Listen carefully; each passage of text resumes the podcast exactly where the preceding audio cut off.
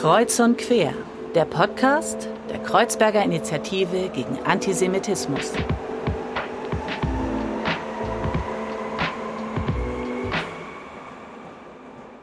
Hallo und herzlich willkommen zu Kreuz und Quer.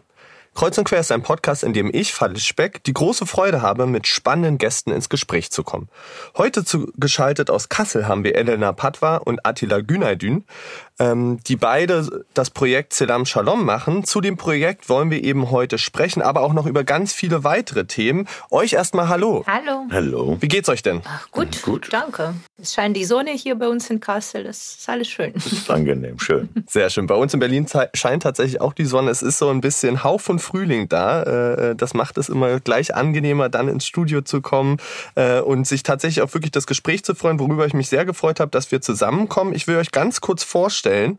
Ähm, Elena, du bist Leiterin des Sarah Nussbaum Zentrums in Kassel, das Sarah Nussbaum Zentrum für jüdisches Leben. Genau. Und Attila, du bist Musiklehrer äh, für das Instrument Baklama. Dazu habe ich nachher tatsächlich eine Frage und äh, trittst selber als Künstler auf. Und wie gesagt, gemeinsam habt ihr das Projekt Selam Shalom gegründet. Ja. Und äh, darüber wollen wir eben sprechen. Ähm, das Projekt, mit dem habt ihr euch beworben beim Jewish Muslim Solidarity Award. Wir hatten jetzt schon einige Projekte, die eben im Rahmen dieses Awards Awards ähm, hier auch im Podcast aufgetaucht seid und ihr seid jetzt sozusagen die Nächsten und der Award wird von der KIGA vergeben, gemeinsam mit der Stiftung Erinnerung, Verantwortung und Zukunft. Ähm, und wir haben ja immer so eine Tradition im Podcast, das hatte ich euch vorab ja schon erzählt, und zwar bringen unsere Gäste Gerichte mit, die mir dann immer ein ganz großes Loch im Bauch produzieren, weil ich immer sehr neidisch bin, äh, was die Leute so kochen können. Ähm, und ich bin ganz gespannt, was ihr uns heute mitgebracht habt. Also, ich habe heute äh, eine imaginäre Babka mitgebracht. Okay. Ähm, ich wollte irgendwas typisch Jüdisches mitbringen, ähm, aber so etwas wie eine typisch jüdische Küche ähm, ähm ist schwierig. Gibt's so nicht, weil das ist äh, so ein bisschen abgewandelte Küche. Alle Länder, wo Juden gelebt haben, der Juden in der ganzen Welt gelebt haben, kann man schon sagen. Also in jedem Land ja. gibt es eine typisch jüdische Gerichte. Und da ich aus Kiew komme, aus der Ukraine, aus Osteuropa. Ähm, was in unserer Familie so typisch war, das ist Babka. Und mhm. das wird gekocht aus Matzen, also ganz passend jetzt zu der Pessachwoche. Wir haben jetzt Pessachwoche und da isst man ungesäuertes Brot. Und mhm. das sind eben diese Matzen, die äh, verkleinert man und äh, vermischt mit ver verquellten Eiern und äh, gibt dazu geröstete Zwiebel oder eben Zucker und Zimt, je nachdem, ob man da süß oder sauer oder salzig haben möchte, mhm. backt das aus und isst es dann, ja. Und, und gibt es dann einen besonderen Anlass, das sozusagen zu machen ähm, oder wird es immer? Ähm, also ich habe eine große Familie und wir feiern oder wir feierten ja vor der Pandemie sehr, sehr gern zusammen und das ist für mich so, so ein Gericht im Begriff des Zusammenkommens der Familie, weil meine Cousine oder meine Tante, die backen das gerne und äh, der Familienfeier und Zusammenkommen der Familie, was für mich sehr wichtig ist. Schön, schön. Ja, dann vielen, vielen lieben Dank dafür. Attila, was hast du uns denn mitgebracht? Also ich habe etwas türkisches, kurdisches. Das ist so ja. Mm, Babuko nennt sich. Das ist so was ähnliches wie bei Elena. Das hat sich doch fast eigentlich. Babuko nennt sich das und äh, das läuft dann auch wieder auf so ein Fladenbrot, eigentlich diesen Dürrenbrot oder wie ihr den ja. nennt. Der ist nur, wird nur lang, so knapp 60 Zentimeter äh, gebacken. Da wird dann Streifen geschnitten und dann schön eingerollt und auf so, einer, auf so einem Tablett. Und dann kommt dann Butter drauf so gekochtes Butter und dann halt Knoblauch-Joghurt drauf und das lässt man ein bisschen einziehen.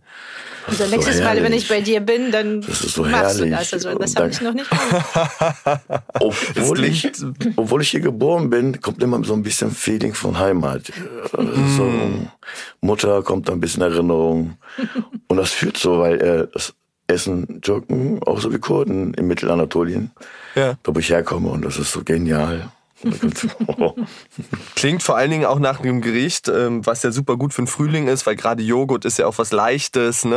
Äh, ähm, passt also ganz gut zu der Jahreszeit. Mhm. Ähm, euch erstmal vielen, vielen lieben Dank für diese beiden tollen Gerichte, die ja ähnlich sind und es passt, glaube ich, ganz gut zusammen, weil ihr eben auch viel in dem Projekt äh, gemeinsam macht.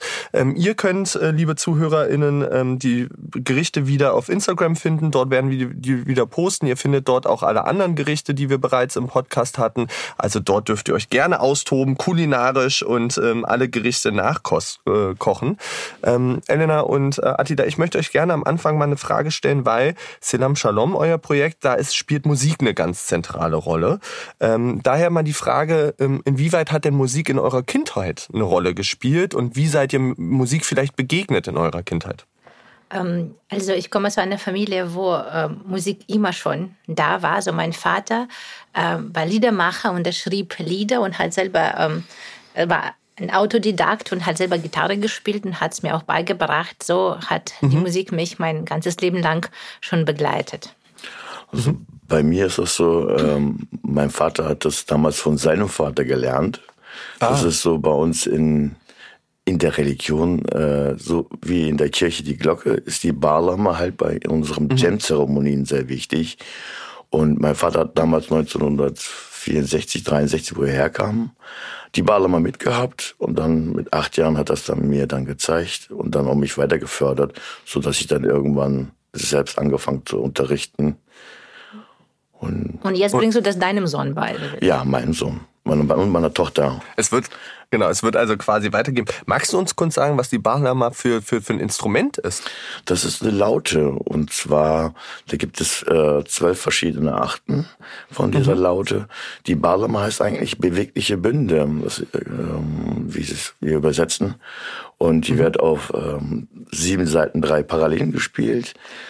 Und ähm, es hört sich so ähnlich an wie eine Balalaika, aber doch wieder so wie eine Harfe. Ah, okay. Man sagt ja, ähm, es ähnelt sich dem ähm, Ton, Ton des Menschen. Es ist, mhm. es ist so, eine, wie gesagt, so ein Hauch, Harfe und Balalaika. Mhm. Mhm. Ähm, Elena, vielleicht ähm, einsteigend mit dir so ein bisschen in deine Biografie. Du bist Anfang der 90er Jahre als Kontingentflüchtling nach Deutschland gekommen. Um, ähm, ja. Ähm, wir hatten ähm, das Thema Kontingentflüchtlinge ähm, tatsächlich schon im letzten Podcast, weil wir dort mit Arkadi äh, Kate gesprochen haben, der ja Regisseur des Films Masseltoff Cocktail ist und die Hauptfigur ist sozusagen im Rahmen, beziehungsweise die Eltern als Kontingentflüchtlinge gekommen. Magst du vielleicht den Zuhörerinnen, die das nicht kennen und dazu gar keine Verbindung haben, vielleicht erzählen, was das ist und in welchem Rahmen das stattgefunden hat? Ähm, ja, nach dem Zusammenbruch von der Sowjetunion konnten Juden ähm, emigrieren, also nicht nur Juden, aber Juden in erster Linie emigrieren und eine Million Juden sind nach Israel ausgewandert und 200.000 oder 220.000 ungefähr sind nach Deutschland gekommen. Und das war so unser Status gewesen, Kontingentflüchtling. Mhm. Und übrigens der Film äh, Mazeltov Cocktail äh, zeigen wir auch sehr gerne im Rahmen von unseren Workshops, weil wir machen Workshops Ach, auch äh, zu, zu, zu, zu verschiedenen Themen, auch jüdisches Leben in Deutschland mhm. und Antisemitismus und alles Mögliche. Und gerade diese Woche haben wir das ähm, unseren TeilnehmerInnen im Workshop gezeigt. Also das, das ist eine Ach, gute schön. Verbindung, ja. Ach, schön. Und 1992 äh, kamen wir aus Kiew, also meine Familie und ich, mhm. Äh, nach Kassel. Mhm. Wie alt warst du da, als ihr gekommen seid? Ich war 16. Und wie war denn dein Ankommen oder was war dein Eindruck von Deutschland, als ihr hier angekommen seid? Ähm, ich kam ähm, in einer Schule, wo äh, die meisten Kinder waren Zuwanderer aus verschiedenen Ländern. Mhm. Und ich, hab, ich hatte einen absolut tollen Lehrer gehabt. Ähm, äh, und also mein Ankommen war eigentlich, ich habe mich sehr wohl gefühlt hier, weil mhm. ich erstmal mit meiner ganzen Familie kam. Ich hatte viele Verwandte da und also somit hatte ich irgendwie keine Angst. Mhm. Äh, und mhm. meine Klasse war auch sehr gut und wir hatten ganz unterschiedliche Nationen in unserer Klasse. Und gerade wo ich ankam, ich kam in die neunte Klasse, äh, war das Thema ähm, Judenverfolgung und äh, Schindlers mm. Liste haben wir uns angeschaut. Und ich war absolut überrascht, zutiefst überrascht, dass man dieses Thema überhaupt in der Schule hat, weil mhm. in meiner Schule äh, hat man, wenn man das Wort Jude ausgesprochen hat, dann war das, das dann hatte das immer so eine negative Konnotation mm. gehabt. Mm. Ja, und das hat mich äh, sehr positiv überrascht, dass man darüber spricht. Und haben, also, hattest du auch das Gefühl, es wird positiv drüber gesprochen oder dass du, weil das hatten wir nämlich mit Arkadi auch im letzten Podcast gesprochen, dass ganz oft Jüdinnen in so eine Rolle von, sie müssen gewisse Sachen erklären oder ähm, dass sie so als Beispiel genommen werden. Ging dir das ähnlich oder war das doch eher ein positiver Bezug? Ähm, zum Teil schon, aber ich habe damit kein Problem. Also mhm. wenn wir den Film von Arcadia analysiert haben, wir haben mit den Kindern auch drüber, mit den Schülern auch drüber gesprochen. Ich hatte nie damit ein Problem. Ich war nie beleidigt, wenn man mich nach meiner Herkunft gefragt hat. Mhm. Und das ist mehr oder weniger jetzt mein Beruf. Ja, ich arbeite im Zentrum äh, und ja. ich mache das sehr bewusst. Und ich habe damit mhm. absolut kein Problem, dass ich das erkläre oder dass ich auch meine Familiengeschichte erzählen kann. Ich kann mir schon vorstellen, dass wenn man äh, aufgefordert wird, äh, das zu erzählen oder das zu teilen, das kann schmerzhaft sein oder man ist unvorbereitet. Aber von meiner Seite aus, das war in Ordnung. Mhm. Attila, du bist in Deutschland geboren, deine Eltern sind als Gastarbeiter aber nach Deutschland gekommen. Mhm. Und ähm, so wie ich das mitbekommen habe, hat dein Großvater in Kassel die alevitische Gemeinde ähm, mhm. gegründet. Mein Vater. Ähm, Dein Vater? Mein Vater. Ähm, wie sehr hat dich das denn vielleicht in deiner Kindheit auch geprägt? Äh, ähm, und wie war denn vielleicht generell deine Kindheit? Also ähm, als mein Vater das gegründet hat, was ähm, mit einer die haben ja eine riesengroße Föderation gegründet, das haben mhm. wir jetzt die ABW. Ähm, für mich war es, sie von Kindheit wegen der Barlamer schon nicht fremd.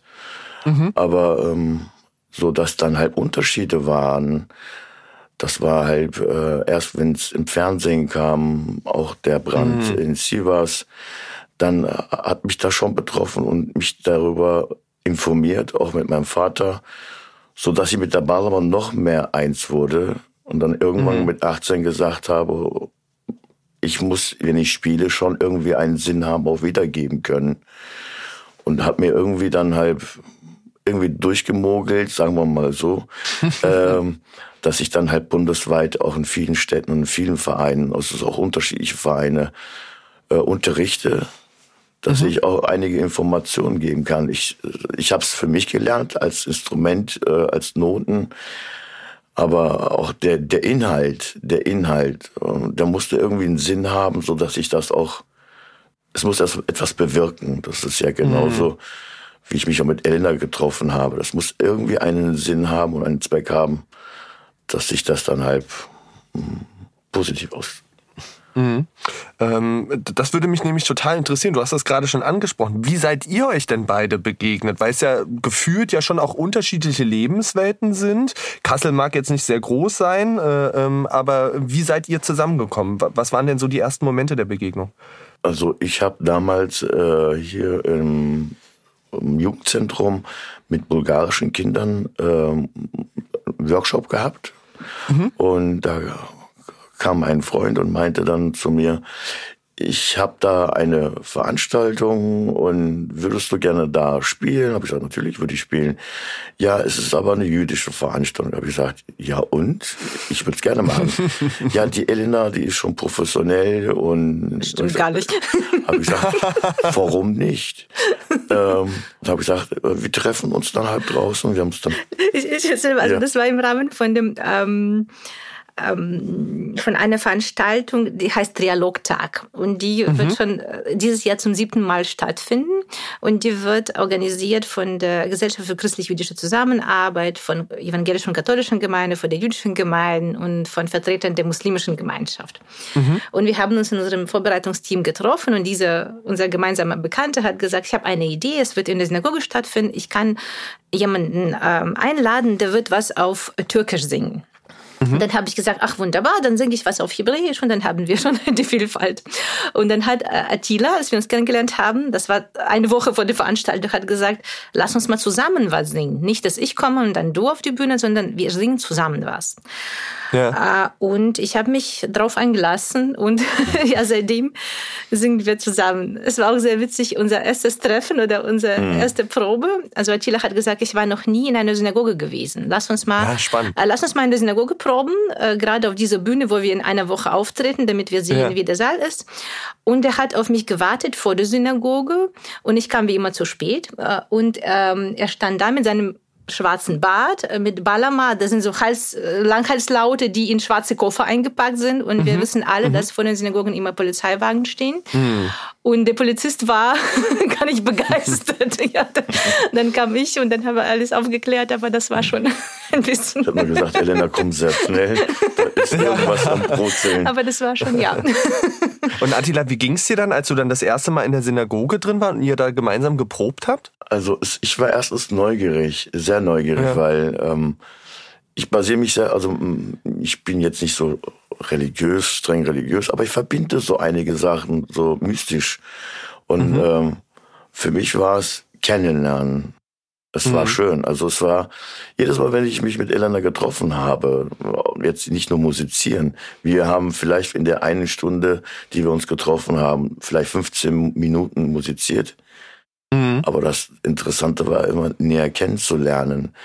Was für Ähnlichkeiten gibt es denn? Warum? Wieso?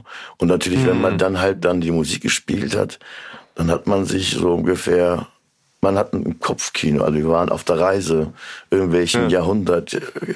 Das war immer jedes Mal interessanter. Ja, genau. Ja. Faszinierend. Und wie, wie waren denn dann die ersten Reaktionen dann sozusagen auf das gemeinsame Auftreten? Was ist euch denn da entgegengekommen?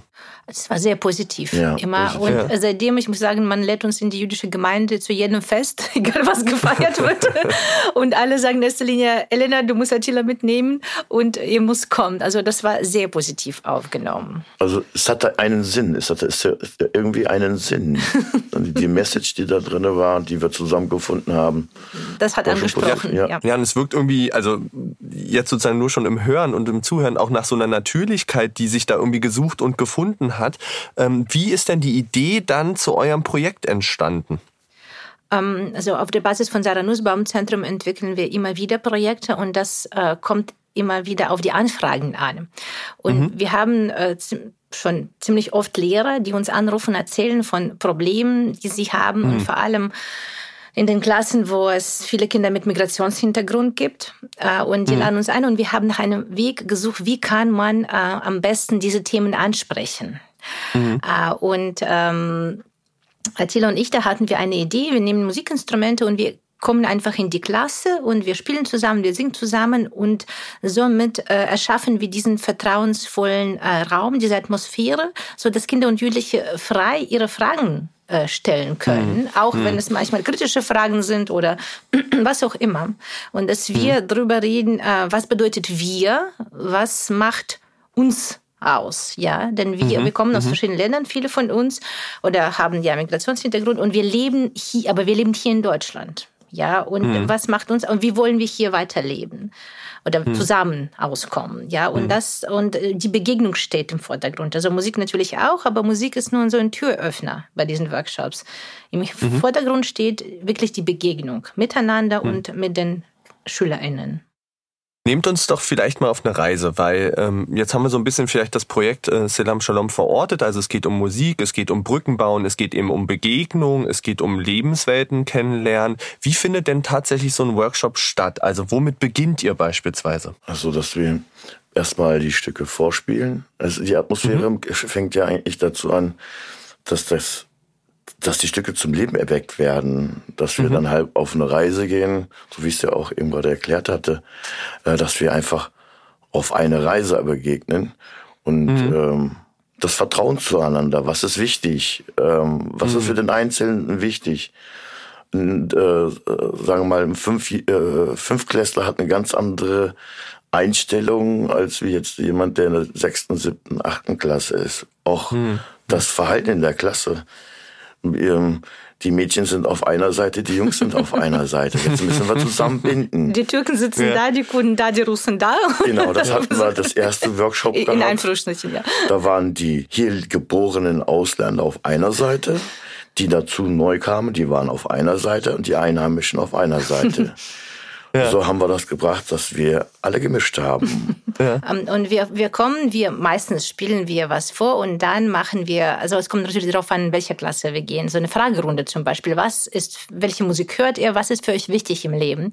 Und das mhm. fällt schon auf, dass, äh, dass Kinder oder Jugendliche meistens die gleichen Sachen sagen. Für die ist es wichtig, Familie, Frieden, gute Freunde zu haben. Das ist schon die Basis, auf der wir ja. aufbauen. Ja, und dann, äh, was wir auch, auch sehr gerne machen, wir spielen einen Quiz. Das heißt, wir spielen verschiedene Lieder und dann müssen die Schüler erraten, aus welchen Ländern die Lieder kommen und in welcher Sprache die gesungen werden.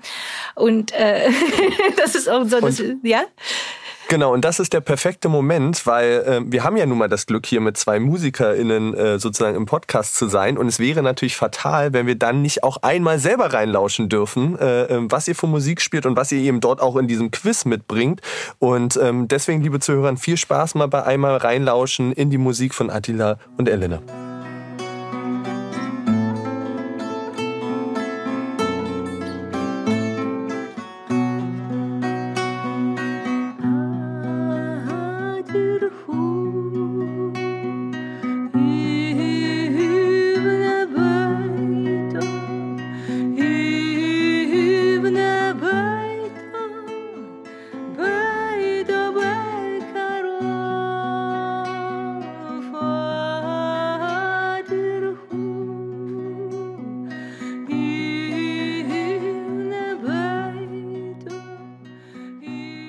Haben wir jetzt das äh, gemeinsame Stück gehört. Ähm, Elena, Attila, ähm, ich möchte euch da, ich hatte dich so ein bisschen unterbrochen, Elena, aber ich möchte trotzdem noch eine Frage sozusagen dazu stellen, vielleicht, weil ihr das so ein bisschen äh, schon angedeutet habt. Ähm, Musik ist eben die Brücke, die ihr nutzt. Welche Chance bietet denn Musik in der Arbeit mit Jugendlichen? Äh, ähm, so ein bisschen seid ihr schon drauf eingegangen, aber vielleicht könnt ihr da nochmal pointiert drauf eingeben, ähm, warum ihr genau diese Brücke Musik eben gewählt habt.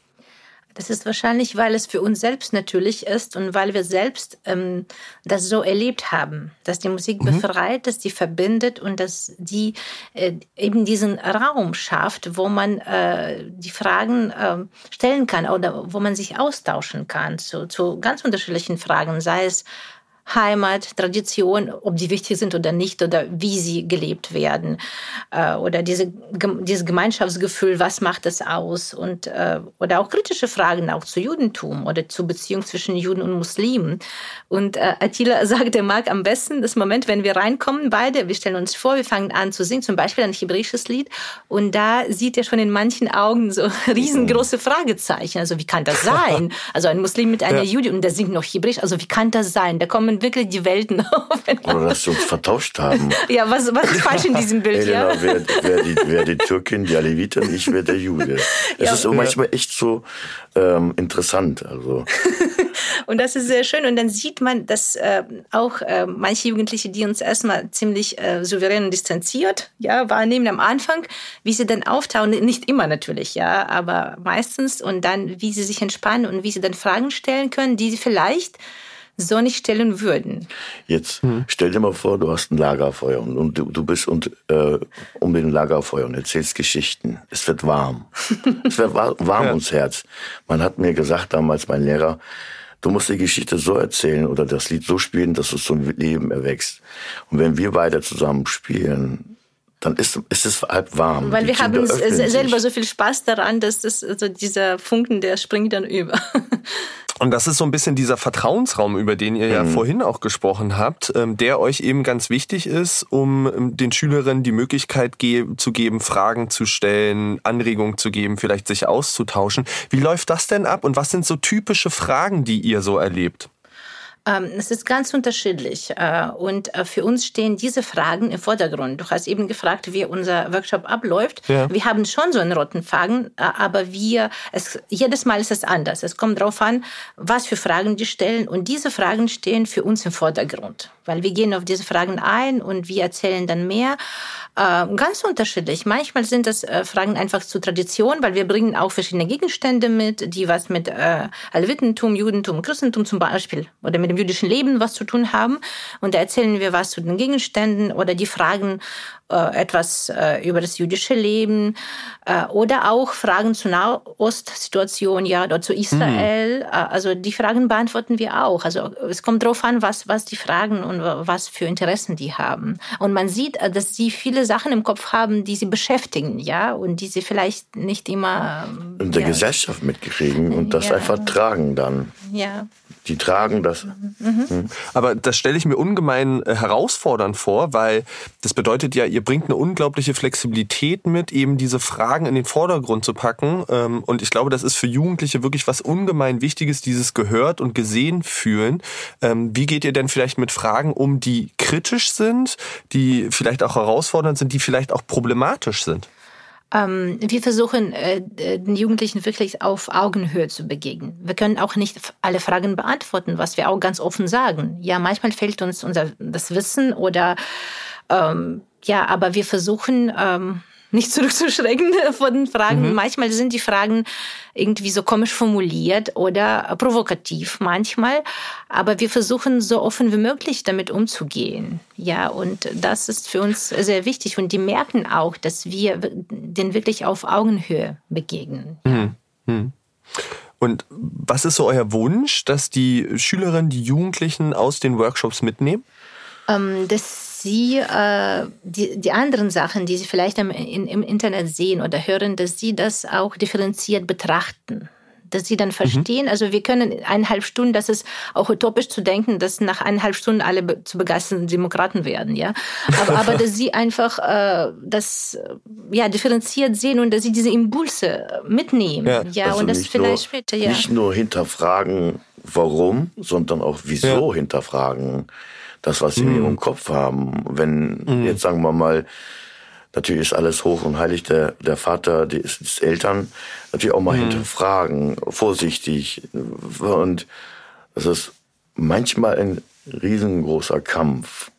Ja, und das mhm. ist auch oft so, was uns sehr freut, dass ähm, äh, der Lehrer oder die Lehrerin rufen uns dann an in einer Woche und sagen, oh, das war so interessant, wir möchten jetzt ähm, eine Führung in der Synagoge haben oder wir möchten jetzt Ach, einen toll. Spaziergang durch das jüdische Kassel haben, buchen oder wir wollen gemeinsam eine Projektwoche verbringen, so dass es dann vertieft mhm. wird und das ist oft so, dass wir dann jahrelang mit diesen Schulen dann in Kooperation dann zusammenarbeiten mhm. und das ist mhm. dann am besten, dass man diese Beziehung dann oder diesen äh, Dialog dann vertiefen kann. Also es entwickelt sich so eine gewisse Nachhaltigkeit ja. dann auch und die Workshops, so verstehe ich das, bieten ähm, Denkanstöße im Prinzip und ähm, bieten die Möglichkeit, wirklich selber auch zu lernen, dass Hinterfragen vielleicht okay ist und das Fragen stellen okay ist. Ja, ja absolut. Ähm, ich habe mich noch was ganz Einfaches und Technisches gefragt, als ich mich mit dem Projekt äh, beschäftigt habe. Und zwar habe ich ja auch Musikunterricht erlebt in meiner Schulzeit und das war eher, äh, sagen wir mal, mit etwas Scham verbunden und etwas schwierig.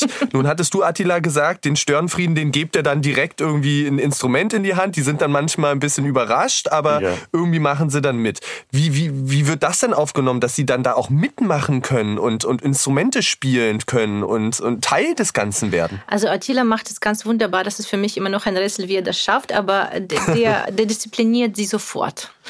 Ja. Und alle äh, müssen ihre Handys sofort zur Seite legen. Und Attila äh, macht sie so, äh, bildet so Gruppen. Einige, die gar nicht, gar kein Instrument spielen können, die kriegen äh, eine Bau Trompete, Pauke oder irgendwas. Ja, wir und, haben immer die Triangel bekommen. Oder Triangel gibt's auch, also sehr begehrt. Wir haben nur zwei, aber es ist immer sehr begehrt. und ähm, wir machen natürlich das ganz einfach. Und dann äh, üben wir meistens das Lied zusammen und dann tanzen wir noch dazu. Einige, die gar ja. kein Instrument äh, spielen wollen, die tanzen. Ach toll. und dann äh, und dann ist es immer sehr lustig und das ist auch manchmal sogar so, dass einige sagen und jetzt möchte ich euch mein Lied vorspielen oder ich mhm. zeige euch, wie man bei uns tanzt oder irgendwie so. Das ist dann am besten. Dann, mhm. wenn, wenn sie natürlich tanzen, sagen sie gleich, ah, das habe ich bei mir in der Kultur auch. Das habe ich mhm. auch bei mir. Dann sagt der andere auch, ich habe es bei mir. Es ist so. Und, oder die sagen, Elena, woher kennen Sie unseren Tanz eigentlich? Und die sagen, das ist nicht nur eure Tanz. Das ist und dann sehen sie schon, wie nah alles beieinander ist. Ja. ja. Und direkt werden die Gemeinsamkeiten wieder transparent. Ja, ne? Und genau. es verwischt vielleicht alle anders und, und die Konflikte ähm, gehen weg. Ähm, ich möchte noch gerne eine Frage stellen. Und zwar habe ich was Interessantes gelesen, was ihr über eure Workshops oder generell Schule mal gesagt habt. Und zwar habt ihr mal gesagt, ähm, kulturelle Vielfalt bereichert den Schulalltag. Aber ähm, kulturelle Vielfalt bedeutet manchmal auch Missverständnisse und Schwierigkeiten. Was für Schwierigkeiten und Missverstände sind das vielleicht? Und was sind euch denn vielleicht auch selber im Aufwachsen, aber jetzt auch als Pädagoginnen für Schwierigkeiten und Missverständnisse begegnet? Ähm, ich glaube, wenn man vor allem ähm, von Jugendlichen spricht, die sind natürlich ähm, auf einer Entdeckungsreise, was äh, eigene Identität bedeutet, ja, und wie hm. wird die dann, woraus besteht sie denn? Und manchmal äh, bedeutet für die die Identität nicht wir, sondern sind so und so, sondern wir sind nicht das oder das. Ja, die versuchen sich abzugrenzen. Äh, und das meinten wir mit diesen Schwierigkeiten, wie Attila, was Attila schon angesprochen hat, dass diese Gruppenbildung, ja, dass diese Abgrenzung mhm. von den anderen. Und das ist eigentlich diese Suche nach Identität oder was bin ich, das beschäftigt die am meisten, denke ich mal, in diesem Alter. Und äh, das, was wir versuchen, sie auf diese Reise so ein Stückchen weit in diesen eineinhalb Stunden, dass wir sind, zu begleiten, ja, und zu zeigen, dass, das, mhm. dass diese Suche auch ein Leben lang dauern kann. Und das muss nicht was Negatives bedeuten. Und das kann sich ändern. Was wir auch mhm. äh, sehr gerne zeigen, ähm, ein äh, Bild von einem Grabstein, also von einem jüdischen Friedhof hier in der Nähe von Kassel-Schauenburg. Und das ist ein Grabstein äh, und da ist ein Baum als ähm, abgebildet äh, und äh, als Wurzel von diesem Baum ist Menora umgedreht, ist eine Wurzel und daraus wachsen zwei Äste an einem Baum mhm. mit Oliven und mit Eichen. Das bedeutet, dass äh, Juden sich damals vor 100 Jahren als sowohl als Deutsche als auch als Juden verstanden haben. Mhm. Und dann sagen wir immer, also an deinem Baum können mehrere Äste wachsen. Das ist kein Widerspruch. Und im Laufe des Lebens mhm. kommen noch mehr dazu. Aber deine Wurzel bleibt deine Wurzel, aber du kannst äh, sozusagen mehrere Äste in deinem Baum wachsen lassen. Und das ist so bildlich mhm. gesprochen, was wir vermitteln wollen. Die Gruppierung ist ja auch so das Spiegelbild der, der Familien. Ne? Ja, das ist, ja. wo, sie, wo sie herkommen, das ist das Spiegelbild. Und ich habe versucht, das, was ich mit Elena zusammen gemacht habe, als Musik, gleich an meine Schüler angetragen. So mhm. zum Beispiel das Lied Tumbalalaika. Erste Geschichte erzählt dann das Lied beigebracht und die haben mit Herz und Seele gespielt. Wir mhm. haben zu 80 mit Elena zusammen. Äh, das war für mich ein absolut einmaliges Erlebnis, wo ich Tumbalalaika singe und mich begleiten 80 Balamas. Und das ist wirklich Wahnsinn. unglaublich. Ein jüdisches Lied.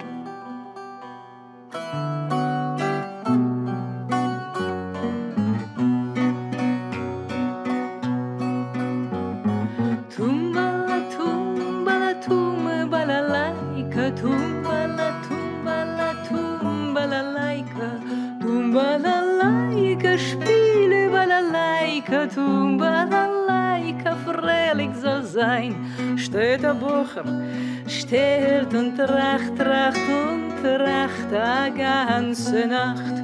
Wömen zu nehmen und nicht verschämen, wömen zu nehmen und nicht verschämen.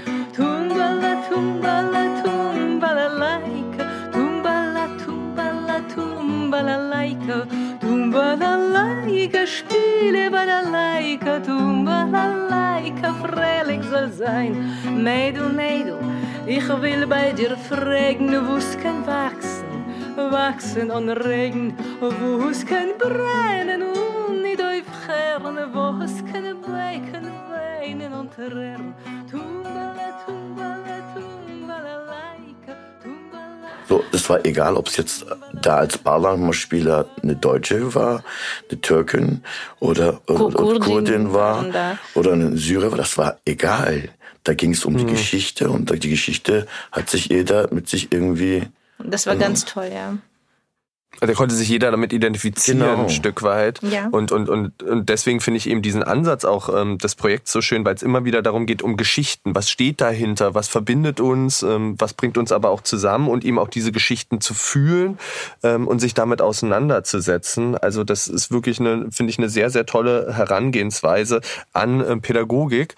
Ähm, ich möchte da ganz kurz vielleicht, um das Projekt so ein bisschen abzuschließen, ähm, weil wir mit Steffi Hoffmann nämlich auch gesprochen haben über Arbeit im ländlichen Raum. Ihr seid ja jetzt im Kassel, sagen wir mal, so ein bisschen dazwischen. Es ist keine große Stadt, keine ganz kleine Stadt.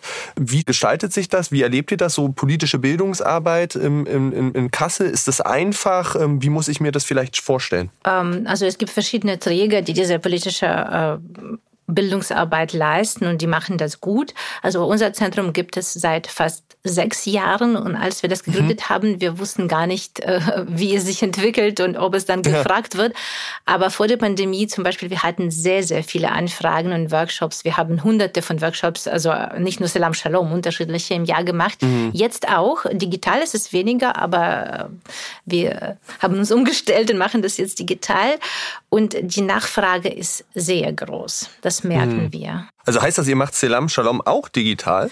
Ähm, das haben wir noch nicht ausprobiert, weil es geht ja um diese Begegnung. Wir mm. haben Selam Shalom mm. ein bisschen anders. Also wir haben was aufgenommen, wir haben so eher das in Form eines Auftrittes gemacht. Mm. Oder wir sprechen darüber und wir zeigen, wie es war, so als wenn wir Workshops machen. Aber es geht ja um diese Begegnung mit den SchülerInnen ja. und das gemeinsame Musizieren. Und das ist etwas schwierig digital. Ja, ja. Es muss ja persönlich persönlich sein. Ja. Ich muss ihn sehen, er muss mich sehen, meine Mimik. Mhm. Ja, wir müssen uns fühlen sozusagen. Die Glaubwürdigkeit, jetzt, ich, kann nie, ich kann diesem Kind oder diesem Jugendlichen nicht etwas erzählen und er sieht mich nicht und das ist dann. Ja, ja. ja. Das, ist, ja das ist, glaube ich, so die Grenzen von auch digitaler Bildung, ähm, wo es gerade eben darum geht, so einen Raum auch zu fühlen und Emotion, genau. Emotionen zu fühlen. Das lässt sich eben schwer im wo Digitalen Wo es nicht nur abbilden. um die Wissensvermittlung geht, sondern ja. wirklich um die Atmosphäre, die geschaffen werden soll. Ja. Ähm, ihr seid äh, beide BürgerInnen der Stadt Kassel mhm. ähm, und wir kommen da nicht ganz rum, um die aktuellen Ereignisse in Kassel zu sprechen. Und damit möchte ich gerne so ein bisschen den Blick weiten ähm, in, in, sagen wir mal, so eine gesellschaftliche Ebene noch weiter. Äh, in Kassel gab es vor kurzem ähm, sogenannte Querdenker-Demos, ähm, die sehr ausgeartet sind, wo es Zusammenstöße gab, wo es Menschen ohne Masken gab, wieder, finde ich, schwierige Symbole. Ähm, wie habt ihr das denn in eurer Stadt wahrgenommen? Wir haben das äh, sehr genau beobachtet und wir waren wütend, wir waren besorgt, wir waren aufgeregt und auf unserer Seite, Facebook-Seite von Sarah Nussbaum Zentrum haben wir auch darüber berichtet.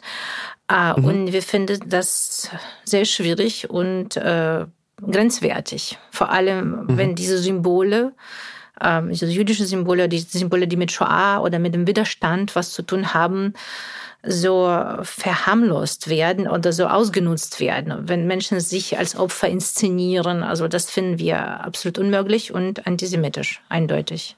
Genau, und da möchte ich gerne nochmal einhaken, weil wir haben damit mit dem Journalisten über oder darüber mit dem Journalisten Julius Geiler in der dritten Folge bereits gesprochen, der ja die sogenannten Querdenker-Demos auch begleitet.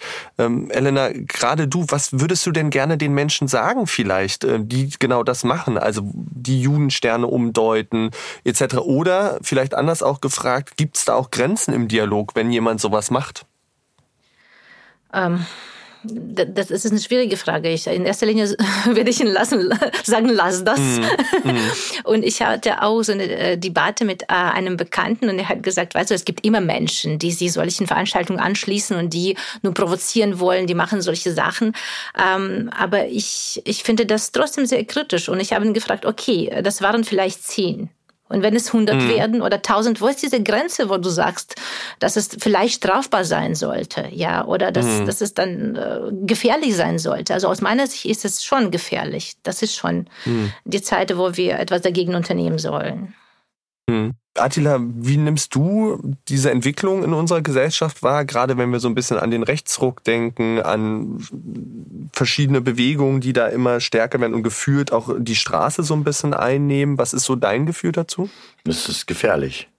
Es ist mhm. unheimlich gefährlich. Ich bin, ich bin Kassler, Kasselener. Mhm. Ich bin, mhm. äh, komme eigentlich ursprünglich aus Korbach. Es ist mhm. meine Heimat. Ähm, auch wenn andere sagen, nein, deine Heimat ist aus der Türkei. Ähm, ich merke das zumal, entweder ist es dadurch, dass ich Kinder habe und das irgendwie mehr mitkriege oder mehr Erwachsener geworden bin. Ich bekomme das jeden Tag ab. Und das ist das mhm. Traurige, mhm. ähm, dass auch mit dem verbunden mit dem Workshop wir so viel Kraft investieren und mhm. es ist ja nur mit Herz und Seele. Mhm. Also ähm, bis äh, wir sind alle auf dieser Erde, um etwas zu teilen, ein bisschen mhm. atmen. Es ist doch nicht schwer. Es ist doch nicht schwer. Aber das werden wir nie, wie gerade wie Spiegel, ne, diese Spiegel. Jeder müsste mal eigentlich in diesen Spiegel mal hineingucken. Und damit man sich selbst mal beobachtet, ist das, was ich tue, auch richtig oder ist das falsch? Ähm, auch mal selbst sich hinterfragen, ohne, ja, natürlich, das kommt das drauf an. Ähm, wie viel, wie viel Wissen habe ich. Es geht nicht, dass ich dass jetzt unbedingt gebildet bin, aber es ist halt nur auch mit, mit den Querdenkern genauso das Gleiche. Ich muss erstmal, es ist neu. Es ist mhm. neu. Wir leben in einer neuen Situation. Muss erstmal klar werden und nicht gleich trennen und, und, und spalten. spalten. Und das haben wir in jeder Religion und es ist, äh, es gehört nicht zu uns. Es muss zusammenführen. Mhm. Und wir merken auch an den Anfragen äh, zu, für unsere Fachseminare zum Thema Verschwörungstheorien. Äh, mhm. Das wird äh, sehr, sehr gerne und sehr, sehr ausgebucht. Wir stellen das aus, also das Angebot, äh, und in zwei Tagen ist alles ausgebucht. Also Menschen, äh, die, die, viele sind sehr besorgt und viele suchen nach Antworten. Auch in der mhm. Gesellschaft, da steht in der Presse, ähm, ähm, Anführungsstrichen Türken haben Hochzeit gefeiert. Jetzt wird in der ja. Straße, in der Straße mir jede Türke angeguckt. Jeder Schwarzhaarige. Ja. Es ist immer so, jetzt nicht nur jetzt auf mich bezogen, auch Antisemitismus ist, ist genauso das Gleiche. Ich bekomme das an der Arbeit mit und versuche das auch ruhig zu stellen, auch mal meine ja. Meinung darüber zu sagen. Bilde dich. Bilde dich, dass du dann auch weiterkommst in deinem Leben. Auch für deine Kinder. Weil wir müssen unseren Kindern das Richtige beibringen, damit es dann eine neue gute Generation kommt. Mhm. Und wir waren ja beim Thema Musik, ähm, damit verbunden vielleicht die Frage, welche Rolle kann denn kulturelle Bildung vielleicht gerade in so einer gespaltenen Gesellschaft leisten? Welche Macht hat denn vielleicht auch Kultur, Kunst, um diese Spaltung zu überwinden? Ähm, also ich, ich finde auch, dass Kultur und Musik, das bildet unheimlich weiter und vor allem, das ähm, betrifft äh, ganz andere Sinne ja, das, mhm. das macht die anderen Sinne aktiv und wir, wir merken einfach, wie, äh, das merkt jeder, wenn äh, ein Mensch singt, wie sein Gesicht sich verändert. Ja, der wirkt ganz anders. Ja, und die Kultur, also im Ganzen, also ich finde das sehr, sehr wichtig für die Weiterbildung eines Menschen. Mhm. Ja. Und andere Community müssten sich auch diese Kultur auch anhaben wollen. Ja, auch ja. Mal, mal Interesse zeigen. Äh, wie ist es dann da? Und mhm. ich rede auch jetzt von meiner eigenen Community, dass sie sich einfach mal ein Interesse finden. Wie ist es dann da? Weil wir mhm. leben hier. Wir leben hier zusammen eng an eng. Und äh, wir werden auch weiter darüber leben. Und deswegen müssen wir uns kennenlernen und nicht diese Vorurteile haben. Mhm. Mhm. Ähm, Elena, du hattest bereits gesagt, das Sarah Nussbaum Zentrum hat diese Demos begleitet und Teil dieser Demos ist ja auch so eine Umdeutung des Freiheitsbegriffs und ich finde, ihr habt auf eurer Webseite etwas sehr Schönes gemacht und zwar habt ihr gesammelt Ideen zu, was bedeutet eigentlich Freiheit. Da gibt es, glaube ich, ein Padlet, auf das man klicken kann und da gibt es so verschiedene Ansätze. Was ist denn euer Verständnis von Freiheit oder was ist Freiheit für euch vielleicht? Ach, eine sehr komplexe und schwierige sehr Frage. ähm, also meine Freiheit, ähm, ja, in, in erster Linie finde ich, dass meine Freiheit darf nicht die Freiheit der anderen einschränken. Mhm. Ja, und meine Freiheit ist, dass ich äh, hier in Deutschland mich als Judin äh, frei fühlen kann und dass ich mit einem Bekannten zum Beispiel durch die Straße gehe, der eine Kippa trägt, und dann muss ich keine Angst um ihn haben, mhm. wenn man das auf die jüdische Komponente bezieht, ja, und das, mhm. äh, ja, zum Beispiel das. Attila, bei dir? Also ich sage immer, die, die, Freiheit basiert sich auf die Liebe. Liebe mhm. zu Mitmenschen, Liebe zu seiner Familie. Und wenn man das richtig verstanden hat, dann ist man, denke ich mal, frei. Es mhm. ist, mhm. Weil das kriegst, das kriege ich von meiner Mutter mit, das kriege ich von meiner Großmutter mit. Und jeder, ich denke mal, äh, wenn ein bisschen mehr geliebt wird, hat mehr Freiheit. Weil da wird es nicht nachgedacht, äh, wie guckt er jetzt ins Spiegel? Guckt mhm. er jetzt von oben oder von der Seite? Oder traut er sich oder traut er sich nicht, in das Spiegel hineinzugucken? Mhm. Mhm. Ja, schöne, schöne Gedanken ähm, zum Thema Freiheit. Und ich finde, das ist ein guter Punkt, an dem wir, glaube ich, schließen können, dieses Thema. Und erst äh, euch erstmal vielen, vielen lieben Dank wirklich für diesen tollen Einblick in das Projekt und aber auch eure Gedanken zur gesellschaftlichen Entwicklung. Wir enden immer mit einer kleinen Schnellfragerunde. Das hatte ich ja äh, euch schon mal gesagt. Und zwar habe ich drei Fragen vorbereitet, wo ich mir wünschen würde, dass ihr einfach ad hoc schnell die erste Idee, die euch in den Kopf kommt, äh, als Antwort nehmt. Wir starten relativ, ja, wobei relativ einfach, äh, mal schauen. Ähm, und zwar, was ist denn euer Lieblingsmusikkünstler? Also Elton John. ähm, Ich weiß nicht. Ich habe so viele. Dann vielleicht äh, äh, anders gefragt oder eine andere Frage.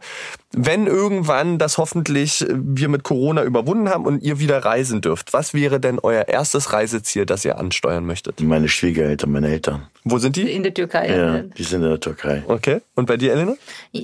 Ja, wir wollten tatsächlich letztes Jahr Israel und St. Petersburg bereisen und das würde ich äh, mir für meine Kinder wünschen, weil die waren äh, weder da noch dort gewesen. Okay. Okay, sehr schön. Und dann letzte Frage. Äh, lieber auf einer großen Bühne selber Musik machen oder im Workshop sich mit SchülerInnen austauschen? Schüler im Workshop. Äh, eindeutig Schüler im Workshop. Ach, das ist schön. Das ist doch äh, wirklich schön, dass ihr euch sozusagen dann nicht für die große Bühne entscheidet, sondern mhm. für den Austausch. Ähm, und das passt so sehr zu diesem Projekt. Ähm, Selam Shalom. Ähm, schaut gerne nach dem Projekt. Ihr findet das auf der Webseite des Sarah Nussbaums Zentrum. Wenn man euch buchen möchte, wo müsste man ähm, hingehen? auch auf, die, auf der Webseite oder Facebook, also überall, auf allen Kanälen, wo wir präsent sind, können wir gebucht werden. Super. Und sag noch ganz kurz, für welche Altersgruppen vielleicht? Das ist ja auch relevant. Ah, für alle. Wir machen das ja, für auch für alle. Grundschüler. Wir machen das auch letztes Mal ähm, für Studenten. Also wir richten das schon mhm. nach dem Alter mhm. ein. Mhm. Super. Dann vielen lieben Dank für diesen tollen Einblick in euer Projekt, das ja wirklich einen anderen Ansatz habt und einen Ansatz hat, den wir so im Podcast auch noch nicht hatten. Vielen lieben Dank für euer Engagement. Ich habe mich wirklich gefreut, dass ihr Teil dieses Podcastes wart. Vielen Dank. Danke dir. Das war super. Ihr, liebe Zuhörerinnen, wir hören uns in zwei Wochen wieder. Wir entlassen euch aber mit noch einem Stück der beiden. Wenn wir sie nun mal schon mal hier haben, dann äh, dürft ihr gerne am Abschluss nochmal lauschen und wir hören uns in zwei Wochen wieder. Ciao.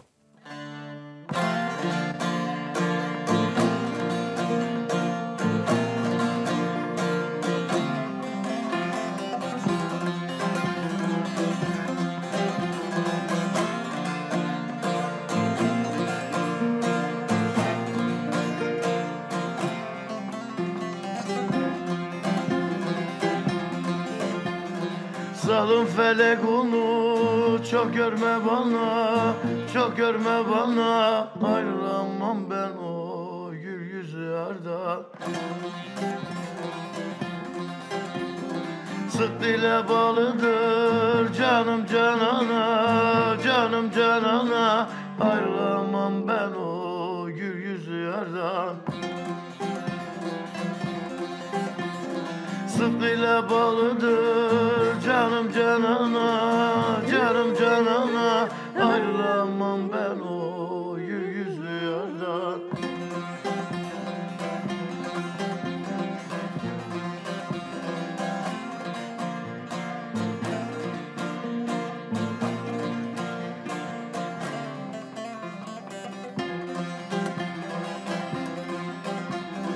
Enginli duyulmaz figanım sesim Figanım sesim. Açıktır o yare Gönül kafesim. Yaşarken aldığım havam nefesim Havam nefesim. Ayrılamam ben o gül yüzlü yardan.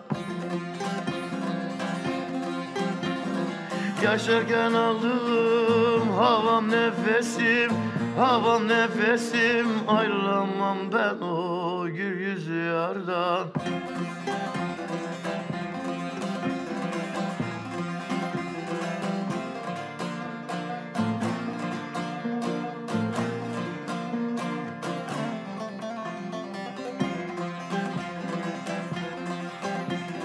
Akar su ateşim yanar tütersem Yanar tütersem aşkın gülü yüreğimde biterse Ayırsın feleğin gücü yeterse Gücü yeterse ayrılamam ben o gül yüzlü yardan Ayırsın feleğin gücü yeterse Gücü yeterse ayrılamam ben o gün